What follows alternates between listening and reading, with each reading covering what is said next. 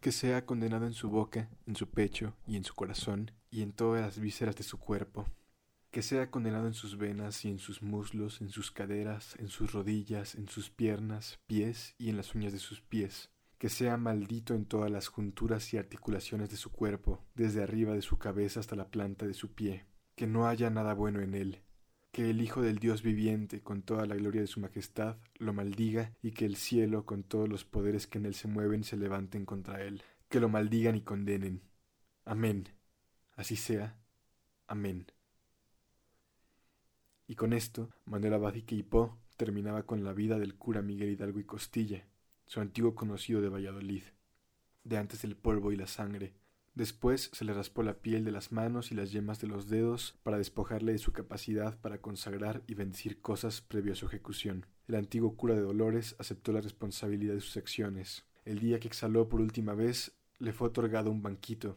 Lo besó y se sentó. Pedro de Armendáriz era el militar encargado del pelotón que fusiló al cura. Después se uniría a la sociedad Amigos de Hidalgo, un grupo de chihuahuenses que buscaban honrar su memoria y mantenerlo vivo entre sus conocidos.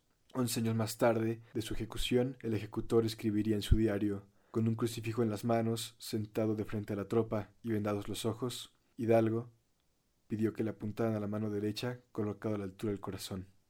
La primera descarga dio en el cuerpo, pero no lo mató. Se le zafó la venda y miró a sus verdugos con aquellos ojos hermosos que tenía. Después de dos descargas más, hubo necesidad de dispararle con la boca de los fusiles directos sobre el corazón. Quizás fue lo mejor para él. Ya estaba lo suficientemente cansado, sentenciado por la Inquisición y sus amigos, sin ejército ni apoyo, sin música ni libros. Ya no tenía nada de lo que hacía que la vida valiera la pena para él. No tenía nada de lo que lo había llevado a pertenecer al movimiento en primer lugar. En adición a todo esto, sus decisiones habían tomado la vida de un número de personas que jamás pudo dilucidar. Su guerra no era solo contra los cochupines.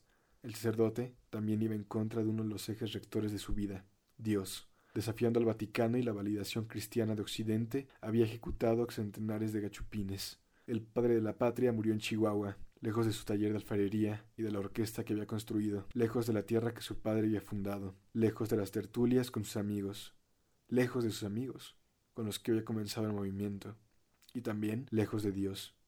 Odiado por muchos, temido por otros cuantos, y amado por otro puñado, Miguel Hidalgo y Costilla lo perdió todo el padre de la patria, habría de perder hasta el rostro.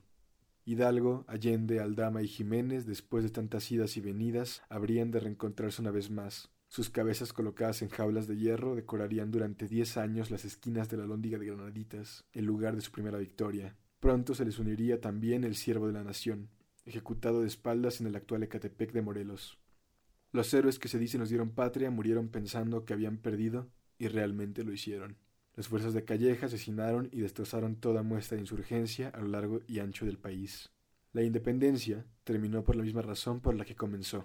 Un error dentro del sistema de la corona española. Agustín de Iturbide, un realista que luchó contra las fuerzas insurgentes en el Monte de las Cruces y apoyó a don Félix en establecer el orden de la Nueva España.